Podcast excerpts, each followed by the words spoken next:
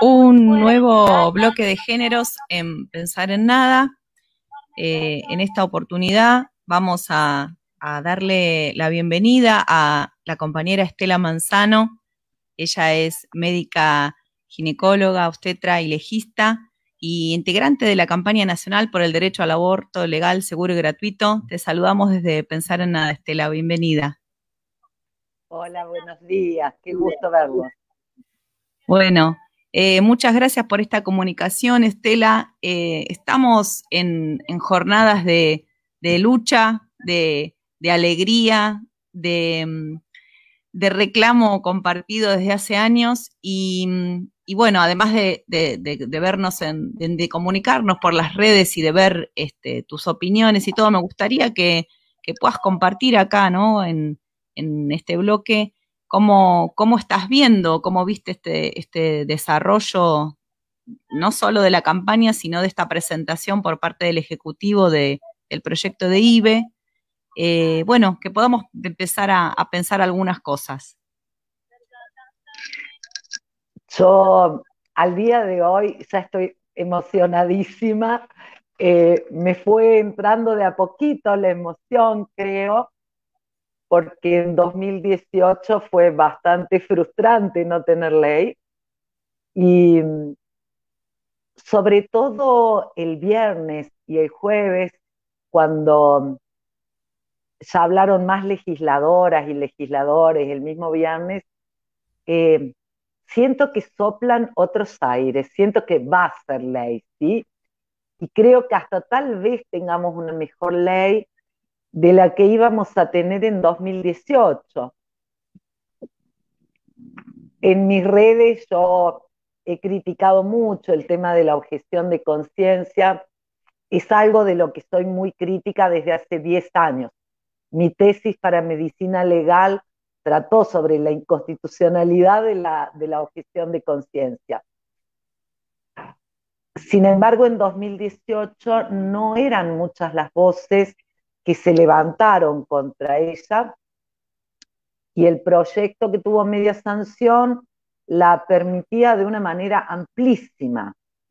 Eh, el proyecto de la campaña no la permite, porque nosotras hace años entendimos que si bien la objeción es un la objeción de conciencia es un derecho, obvio, lo que, no, lo que no es un derecho es negar derechos o imponer la propia moral a otras personas las personas que se sabe que están en contra de la libertad de las mujeres, la autonomía de las mujeres, el derecho a la anticoncepción, a la ligadura tubaria, al aborto, no deberían trabajar con mujeres. Para mí es como muy simple, tan simple como que el hospital acá no tomaría a ningún testigo de Jehová en un servicio de hemoterapia.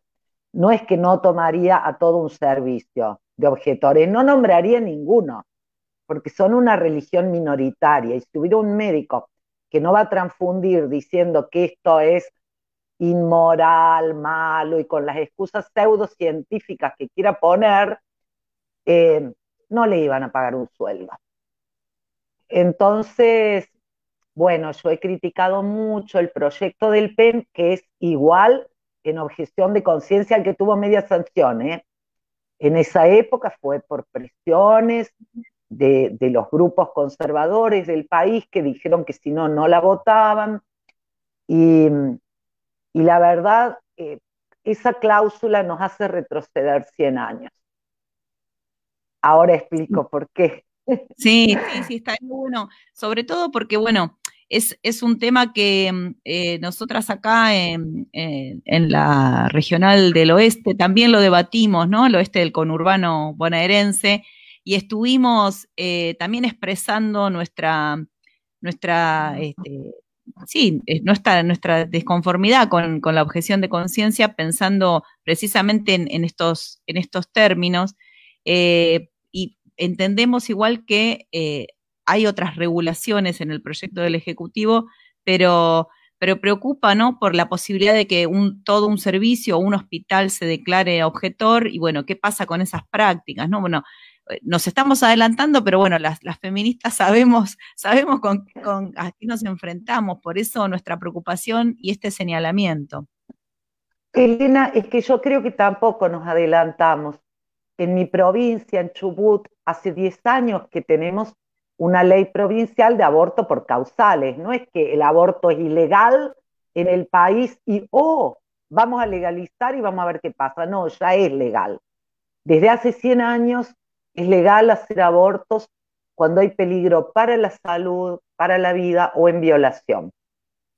Y desgraciadamente, como el fallo FAL admitió la objeción de conciencia, la habían permitido la ley del programa de, que creó el Programa Nacional de Salud Sexual y Procreación Responsable, también permitió la objeción. Y contame a quién dañan recetando anticonceptivos para que le permitan a algunos no recetarlos. ¿Qué es lo que objete el objetor a recetar anticonceptivos? ¿Matar bebés? No, objeta nuestra libertad, nuestra vida, nuestro derecho a la salud y a la separación de la sexualidad y la maternidad. Nos objetan poder ser sujetas deseantes y que disfruten un sexo placentero sin temor a embarazos forzados, a infecciones. Y la ley de ligadura tubaria es lo mismo, también permitió ser objetora. Bueno, ¿qué pasó en mi provincia? Porque ayer tuvimos una charla con las compañeras de acá de Ni Una Menos y una chica de Chubut me preguntaba si yo creo que cuántos eh, objetores habrá si se legaliza. Y le dije que le tengo que decir cuántos no objetores, porque tristemente ya lo sé que en unos 1.500 médicos que actualmente tiene Chubut, solo 30 garantizamos abortos de primero o segundo trimestre. Y hace 10 años que tenemos una ley provincial. Que el hospital de Rawson nunca garantizó abortos de segundo trimestre en su servicio de ginecología en 10 años. Todas nos las derivan a Treleusti. Eh, está bien, eh, yo las recibía o, u otras compañeras. Yo soy una mujer fuerte, es súper combativa. Sin embargo, el año pasado me quebré. En septiembre terminé pidiendo una licencia psicológica, porque era tanta la violencia que recibía de estos médicos objetores que están en el hospital, tratándome de asesina, de asesina a mis pacientes, em, incitando a las enfermeras a la violencia que nos quiebran nosotras hablamos con conocimiento de causa. Eh, es, así de simple, no, no. Si, si uno abre la puerta a la discriminación, es muy difícil regular cuánta discriminación vamos a tolerar. No se puede, hay que prohibirla. Igualmente se va a dar a sotoboche, pero no con amparo legal. Ahora, Elena, yo estoy contenta. Vos sabés que este año creo que habrás estado oyendo igual que yo. Y escuchar a Diana Mafía diciendo que no puede haber objeción institucional. A este Ocambio era un abogado maravilloso que habló el, el jueves o el viernes, un constitucionalista que es presidente de un instituto de Estado laico, de estudios laicos. Él señaló que la la objeción institucional está prohibida, tanto por la Corte Interamericana de Derechos Humanos como por el Tribunal Europeo de Derechos Humanos. Y no es que una ley tenga la palabrita o no la tenga, qué piola, sino que de facto haya servicios enteros objetores. Porque sí, a ver, el proyecto de ley dice que puede ser individual y nunca y nunca, ¿cómo es que le llaman? Institucional. Y sí, eso es simple. Cualquiera dice las instituciones no tienen conciencia, pero resulta que, que, no son las paredes las que importan, sino que somos los, los 10 individuos de mi servicio, por ejemplo, que si los 10 se hacen objetores, eso funciona como institucional. Es así. Y eso no es permisible, porque además no todas vivimos en Buenos Aires, en Córdoba, en Santa Fe, en provincias muy pobladas. Muchas vivimos o en provincias despobladas como la mía, que es una provincia muy laica ¿eh? y, que, muy garante en realidad, em, pero que eh, tenemos 600 kilómetros de la costa a la cordillera y, por ejemplo, en el Maitén eh, hubo una médica que se cansó porque le pagaban muy poco y no la nombraban y qué sé yo, la única no objetora y se fue. El Maitén no tiene más ginecólogo eh, que pueda hacer segundo trimestre y termina derivando a 80 kilómetros a Esquel, ¿sí? Y si Esquel no hiciera, sería a nosotros, a 700 kilómetros. De hecho, nos pasó por años. Eh, es que él empezó a tener médico no objetor recién en 2015, a cinco años de la ley. Claro. Todo este, este recorrido que estás haciendo, esta mirada federal, ¿no? Que, está muy buena porque eh, nosotras tenemos un recorte de, las dificultades propias de, de, Conurbana, pero también salís a la provincia de Buenos Aires, que también empiezan las distancias, y lo pensamos en clave federal eh, con este, este terrible distanciamiento entre un servicio y otro, decir, bueno, si este servicio no te garantiza el aborto, ¿a dónde tenés que ir? ¿Cómo se traslada esa persona? Eh, ¿Con qué medios? ¿no? ¿Quién provee? Son todas esas cosas que eh, no sé si se van a poder ajustar con la reglamentación. Yo pensaba cuando hablabas de que, en, que en tu provincia de 1.500 médicos, solo 30 garantizaban. Vos fuiste una de las primeras, yo tengo ese recuerdo de una, ya lejos y hace tiempo, una, una, una, nota en página 12 em, donde, donde eh, nombraban tu trabajo, a ese te conocí, em, y cómo pensar, ¿no? O sea, cuando te, te, violentan, nos llaman asesinas y todo, decir, bueno, nadie piensa en todos los, los no, los errores que hubo antes para que una mujer llegue a tener que eh, interrumpir un embarazo eh, pasadas las, las, semanas de, lo este, aceptable para un sector, ¿no? Es decir, bueno, el que no recetó los anticonceptivos, eh, ni hablar si sufrió esa, esa, mujer violencia, si, ni hablar si es una niña que fue abusada, o sea, se invisibiliza con, ese, con ese grito violento, se invisibiliza todas las ausencias del Estado, de los efectores de salud y la violencia machista que hay en cada uno de esos espacios. Y Elena, si vamos a hablar más de números, yo hablo de 30 médicos que garantizamos, pero hablando también de primer trimestre, porque suma muchos generalistas. Si querés saber cuántos sumamos, cuántos garantizamos segundo trimestre, con los dedos los cuento. Hay dos compañeros garantizando en Comodoro Rivadavia, somos dos acá entre Leo, pero yo actualmente estoy con aislamiento porque tengo EPOC, así que desde que empezó la pandemia no trabajo. Una compañera en Puerto Madryn y dos en Esquel. Siete garantes de abortos de segundo trimestre para una provincia de 450 mil habitantes y de, de muchísimo más tamaño, eh, qué sé yo, mi provincia debe ser como Córdoba, va, yo soy cordobesa, obvio, pero bueno, debe ser como Córdoba y Santiago del Estero juntas. Soy chubutense por opción. Desde Treleu a Río Gallegos hay mil kilómetros y nos llegan pacientes para abortar porque actualmente no hay ningún garante de segundo trimestre en todo Santa Cruz. Escuchamos a la compañera guaraní que habló de Tartagal, Edith, no recuerdo el apellido, me recontra conmovió cuando contó la cantidad de objetores, las violencias que padecen. Y Gabriela Serrano, que fue senadora por el PO de Salta, subió un artículo hermoso que lo subí a mi muro del Facebook hace tres o cuatro días, donde da cuenta de lo que pasa en varios hospitales de distintas localidades de Salta, donde son todos objetores y han forzado a parir a muchas mujeres. Como, es, como leímos en el página 12 de la niñita de, de 12 años que fue forzada a parir gemelos nuevamente en Jujuy. Y esto es lo que es inaceptable. Puedo admitir que en las negociaciones perdamos y que pongan la objeción de conciencia. Puedo admitirlo, ¿sí? Me duele mucho cuando hay feministas defendiéndola y creyendo que es un derecho, porque, porque implica que han cooptado nuestro sentido común, esto fue un invento católico. cuando matrimonio igualitario no se les permitió objetar a los jueces de un registro civil y cómo nuestros derechos no reproductivos pueden ser objetados todos y cada uno.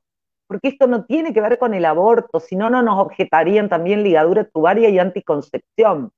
es más amplio. Es, claro, es contra toda persona con capacidad de gestar, mujeres, niñas, no binarias, lesbianas, varones trans, es contra toda una colectiva oprimida.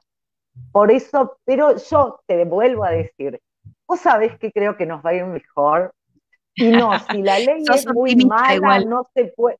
Ahora, no lo era hace dos, tres semanas, estaba furiosa de que otra vez el mismo proyecto del 2018. Pero ahora que les estoy escuchando, nos, a ver, hablaron Soledad esa que hay que regular mejor, Diana Mafía, este abogado maravilloso que se le reía a los antiderechos, a los legisladores antiderechos y les sugirió, ¿por qué no buscan la forma, las, las copias taquigrafiadas de hace dos años y se enteran de una vez de lo que dicen los tratados de derechos humanos? Porque quieren volver a dar la discusión, aborto sí, aborto no. Ya la perdieron hace 100 años, entérense, gente. Y que, y que el feto no tiene protección absoluta, la perdieron en 1994 Barra sabe que perdió esa batalla contra las feministas, pero ahí fue a hablar con sus mismos, porque es para confundir a la población. Pero me parece que soplan aires nuevos, porque varias legisladoras contaron casos muy tristes de muertas o de partos forzados por objeción de conciencia la diputada de Entre Ríos, que contó esa niñita de 11 años forzada a parir, la diputada de Santa Fe, que nos trajo de nuevo el caso de Ana María Acevedo, muerta en un hospital por culpa de la objeción, y, en ese hospital al día de hoy siguen siendo todos objetores. Entonces son cosas inadmisibles. Y creo, creo que por ahí logremos una redacción mejor como la que la que tenía el protocolo 2015, ¿sí?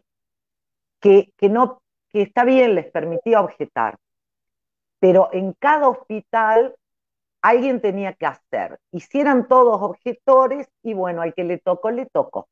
El que recibía a la mujer, si no encontraba a quién derivarla, la hacía él. Y la hacía en cualquier caso, peligro para la salud, para la vida o violación. Pero esta redacción del 2018 es especialmente perversa, porque dice que los objetores solo quedan obligados a actuar si la mujer presenta una urgencia que necesita atención médica urgente e impostergable y si no puede ser derivada. O sea, está hablando de una mujer moribunda. Una niña de 10 años que precisa un aborto no, no está moribunda, lo cual no la hace menos merecedora de atención lo cual no les da derecho a torturar, porque el tratado contra la tortura tiene rango constitucional y el relator muchísimas veces ha dicho que es tortura negar abortos cuando hay peligro para la salud, para la vida, en violación o cuando el feto aporta deficiencias fetales. Entonces, un Estado no puede permitir la tortura legalmente, que somos nazis nosotros. Tal cual. No, tal cual, tal cual. me, encanta que, puedas clarificar todo esto porque, em, digamos, lo que nos queda, sabiendo que la objeción de conciencia aparentemente no la van a sacar, es, tendría que tener una redacción que especifique esto que vos decís, ¿no? Que se garantice en todos los servicios, sobre todo pensando en esto de los traslados y las distancias, ¿no? O sea, eh, no dejar libradas a las mujeres y personas con capacidad de gestar a tener que trasladarse horas. Aparte, ¿quién va a pagar ese traslado? O sea, ¿quién, quién, tiene hoy, eh, aún sí, en medio de una pandemia o, o, digamos, en el estado de, económico que hay, eh, trasladarse mil kilómetros para que le practiquen un aborto que necesita, en el cual está implicada su vida, ¿no?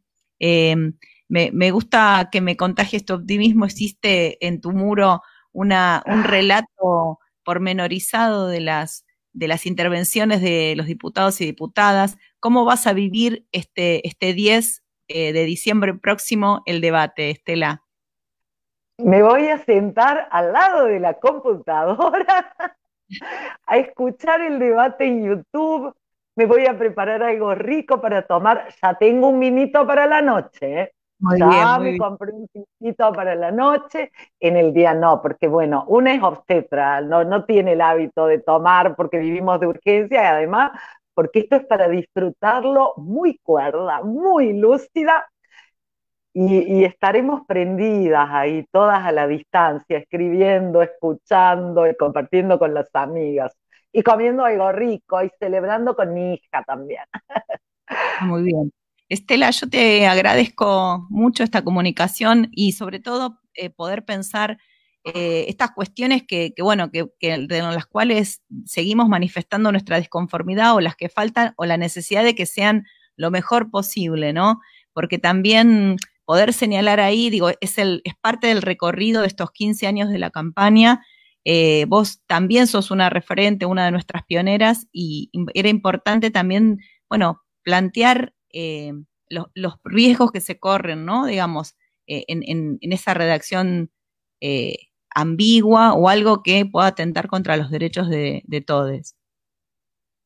Ay, Elena, te agradezco muchísimo el tiempo que me has dado, te leo siempre y te escucho y, la verdad, si soy optimista es porque veo que somos muchas, que somos muchas unidas, muchas que no nos callamos, que ya no nos creemos eso de que calladitas somos más bonitas, porque tampoco nos importa, y, y que vamos por más, y tenemos toda esta marea tan joven, tan linda, que la vienen la vienen remando con mucha más valentía y claridad de la que tuvimos nosotras, que, estábamos medio, bueno, somos hijas de una época, cada una de nosotras, obviamente.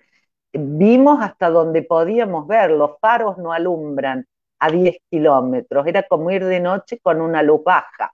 Y bueno, las más chicas están viendo mucho más ahora. Bueno, un abrazo inmenso. Eh, que sea ley, ¿no? La mejor ley que podamos. Eh, y ojalá podamos eh, abrazarnos pronto y, bueno, y seguir, y seguir luchando por un mundo para, para todas y todes. Gracias, Elena, que sea ley. Bueno, era eh, Estela Manzano en este bloque de géneros, médica, ginecóloga, obstetra, legista, eh, hablando de, bueno, lo que se viene, la inminente, el debate sobre la ley de interrupción voluntaria del embarazo. Con esto finalizamos nuestro bloque de géneros en Pensar en Nada. Nos vamos a la tanda y ya venimos con más programa.